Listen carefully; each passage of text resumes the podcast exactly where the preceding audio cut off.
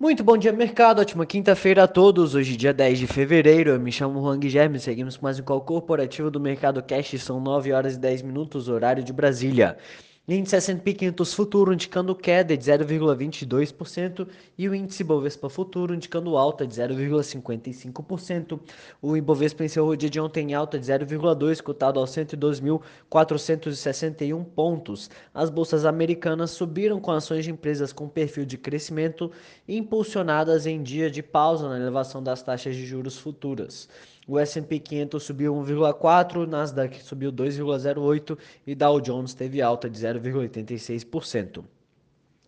Hoje os mercados concentram toda a atenção na divulgação dos dados de inflação de janeiro dos Estados Unidos às 10h30, que devem mostrar o ritmo de alta mais forte desde 1982. As expectativas do mercado seguem para mais de cinco aumentos na taxa de juros americana. No mesmo horário, haverá divulgação dos pedidos semanais de seguro-desemprego.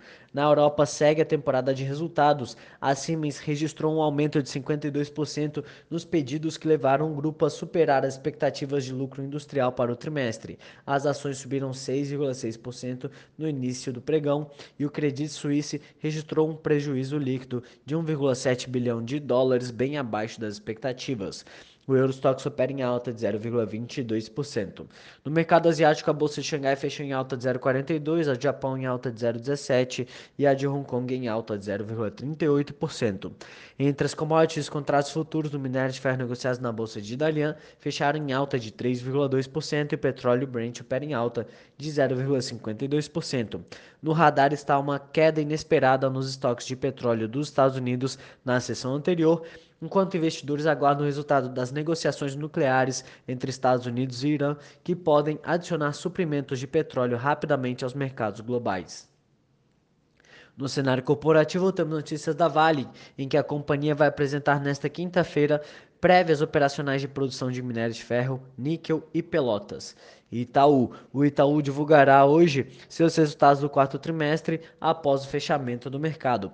Petrobras. A Petrobras registrou uma produção média no quarto trimestre deste ano de 2,7 milhões de barris de óleo equivalente por dia de petróleo, gás natural e líquido de gás natural, segundo o relatório de produção divulgado nesta quarta.